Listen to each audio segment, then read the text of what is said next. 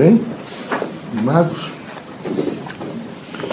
É preciso, sabe, é, estar em prontidão na terra. Quero dizer aos irmãos que alguns dos irmãos não ficam em prontidão. Essa prontidão não significa que os irmãos não tenham não é, um olhar para as outras coisas.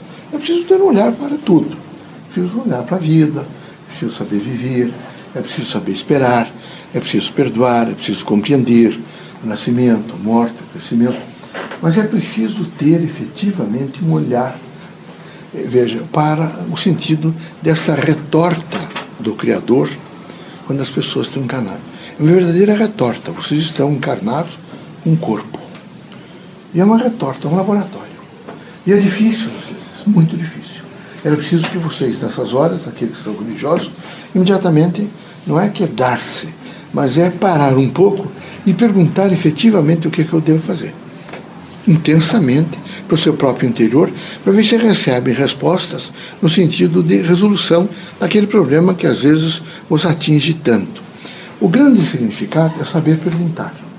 Vocês podem ter certeza absoluta que toda a evolução que vocês veem na ciência, na filosofia, na própria religião, foram homens que tiveram a ousadia de perguntar. Perguntaram a eles mesmos, perguntaram uns aos outros, e a coisa foi mudando, e foi se alterando, se alterando. Então, é fundamental saber perguntar. O perguntar não quer dizer se sobrepor aos outros, demonstrando que é mais capaz, que está mais intelectualizado, que tem condições de fazer indagações melhores. Não. É ter humildade de perguntar. É preciso perguntar. Você sabe, meus amigos, não adianta vocês virem aqui e não mudar em nada. É preciso que vocês mudem. É preciso que vocês leiam mais. É decepcionante o quanto vocês abandonaram a leitura. Aliás, me parece que é um dos países onde menos se lê. Quando vocês estiverem nos países europeus, mesmo Portugal, porque às vezes falam Portugal não é culto, não, Portugal é culto. As crianças nos ônibus, na França, então, você deve ter visto, Joaquim, a composição, na Alemanha, todos lendo. Vocês não leem. Se eu fizer agora uma enquete perguntar a vocês aqui, é, neste ano, quantos livros vocês leram? Vocês vão responder que não leram. Então vocês não se transformam, porque Deus permite o aparecimento desses pontuais da literatura, exatamente para que vocês possam enxergar aquilo que se enxergaram vocês naturalmente não enxergam. Então eles montam, vejo, frases inteiras, é? eles trazem metáforas para que vocês possam decodificar o mundo. Mas vocês não leem. Então é interessante que vocês imediatamente fizessem uma lista de livros que vocês precisavam ler. Porque na medida em que vocês vão lendo, vocês vão fazendo uma prontidão cognitiva, o conhecimento de vocês vai se alterando. E vocês vão sabendo administrar, vejo, todo o afetivo, a psicomotricidade de vocês, as relações de vocês, as atuações na vida, vocês serão mais sóbrios para administrar as crises existenciais. Porque aqui vocês sempre terão crises. Vocês não esqueçam da retorta laboratorial do corpo. É uma retorta. E é preciso ter coragem para fazer administração. Vão ter dor de cabeça, vão ter disposições. Por isso, Deus supriu com os médicos, supriu com as pessoas mais velhas que têm registros de algumas experiências que tiveram. Faz um chá, faz isso, faz aquilo, não é? sente, descanse, põe o travesseiro mais alto. São pessoas que aprenderam com a experiência. Então, isso é o sentido de minorar, de dar um pouco de possibilidade de vocês fazerem equilíbrio. O grande, a grande importância é que grande parte de vocês adentrou a casa espírita. Mas o espiritismo tem dificuldade, às vezes, de se assentar em vocês. Então é preciso perguntar, mas se vocês não tiverem uma prontidão para aprender, se vocês não tiverem. É preciso, nesse momento, começar a utilizar vocábulos. É? Fazer uma escolha de vocábulos. Imagine para vocês, durante esses 300 dias, vocês todos os dias eu vou aprender uma palavra nova abrisse o meu dicionário, o que, que é isso? Passasse para um caderno de vocês e começasse a utilizar as palavras. O que não dá para utilizar, algumas palavras gastas. Um problema é uma coisa gasto. Ele, ele representa sempre para vocês empecilho, dor, dificuldade. Então é melhor dizer desafio. Às vezes dizer problema, dizer desafios. Eu tenho alguns desafios. Porque desafios dá a ideia que vocês estão se, se preparando para resolver, evidentemente, aquela situação que vocês estão se deparando. O importante é verificar quais são as palavras que não dá, nesse momento não dão para, para ser utilizadas. Né? Quero também lembrar para vocês de que no caminho de vocês, vocês precisam tomar decisões. como vocês são fracos nas decisões.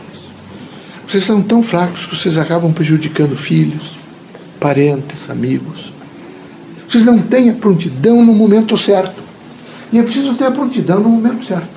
É preciso ter. As avós de vocês eram quem cuidava dos filhos em casa. Duras.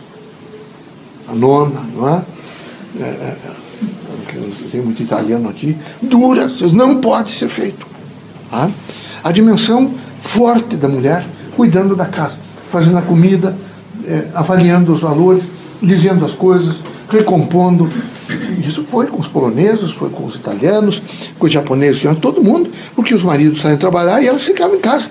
E ficavam em casa e tomavam conta da casa, e construíam, e varrer até lá. E os meninos e as meninas tinham tarefas e todos faziam alguma coisa. Isso tinha um significado muito grande, até mesmo para a nação. Acabaram um pouco disso. É? Mas é preciso que vocês tenham uma prontidão, cautela, precisa ter cautela, você precisa ter uma prontidão para os acontecimentos. Diante desse acontecimento, eu vou ilativamente dizer que eu tenho que seguir esse rumo ou aquele rumo. Ou tenho que dar um conselho para a pessoa sem entrar no livre-arbítrio dele. Quero lembrar a vocês que vocês vão encontrar no caminhar da terra pessoas a quem vocês vão amar. Vocês vão realmente buscar valores. A situação, é, às vezes, é crítica. Aqui passam pessoas, e, já tem inúmeras delas, mas uma das médica, ela veio há uns 30 anos atrás e me disse, eu, eu estou me despedindo, eu estou indo para uma outra cidade, eu vou casar com uma pessoa que eu não gosto.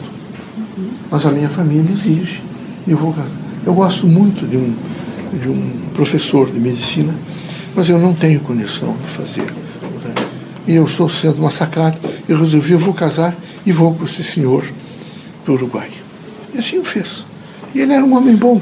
Casou, foi para, para o Uruguai. Não tiveram filhos, eles eram um pouco mais velhos, mas não era por isso. Até havia fertilidade, mas o problema é, devem ter feito opção. E este homem desencarnou.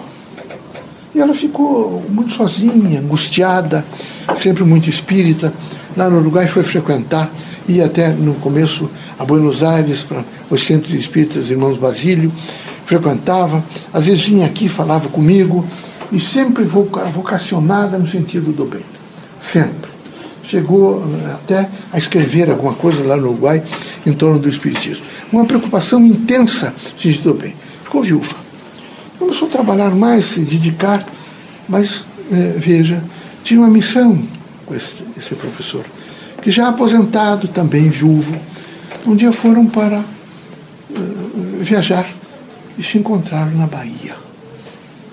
E quando ela o viu, e ele a viu, ela com mais idade e ele também, entraram em grande colisão interna. Ele respeitoso, tinha sabido que ela tinha casado, ela também.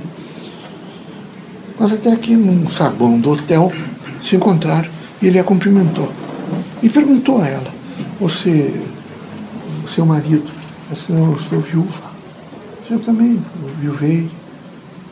Aí ele teve coragem e disse ela, nesses últimos 25, 30 anos, eu não deixei um dia, nem um dia de pensar em você. Todos os dias eu imaginei próximo a você. Todos os dias eu imaginei que você conversava comigo. Ela ficou um pouco receosa, mas é a vida e tal. E, e olhou e disse, você, você nunca gostou de mim? Ela disse, muito. E despediu-se dele, foi embora, veio para cá. Ele perguntou onde ela morava, disse, estou é? morando no Uruguai. Mas eu posso lhe visitar? Ela não respondeu. Veio para cá, na casa de uma irmã. Ele imediatamente tomou conhecimento, saiu até antes dele, para que ele não a visse deixou a parte da exposição, da, daquela, aquele grupo que estavam junto, e veio embora. Ele, passado o período, ele veio aqui, procurou e pediu a ela que desse uma oportunidade a ele de conversarem, pelo menos. Estão vivendo muito bem. Ele foi para o Uruguai, está clinicando e vivendo em paz. O amor é uma linguagem silenciosa da vida.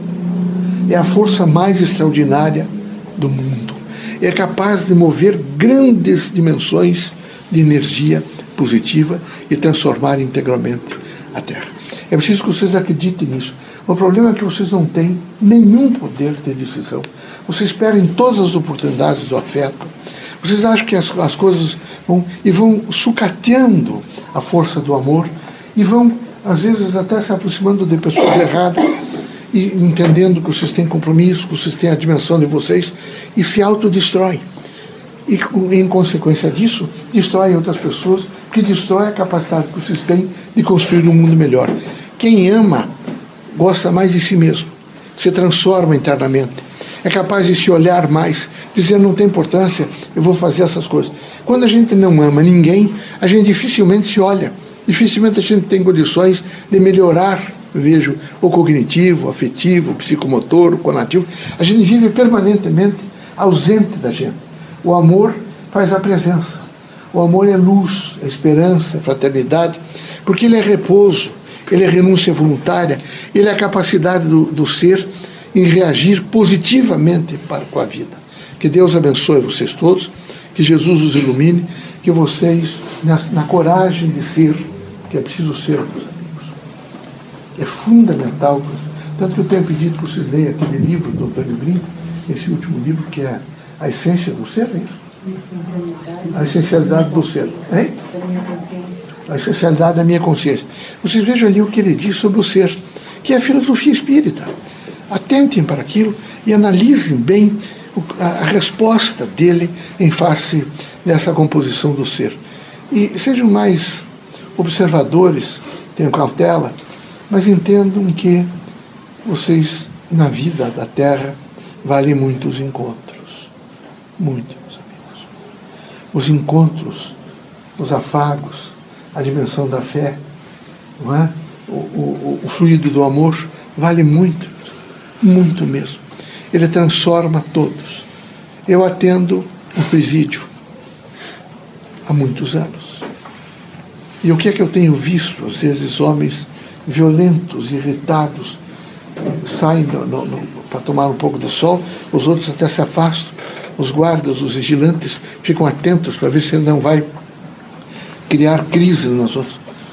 Até que um dia ele viu uma menina magrinha.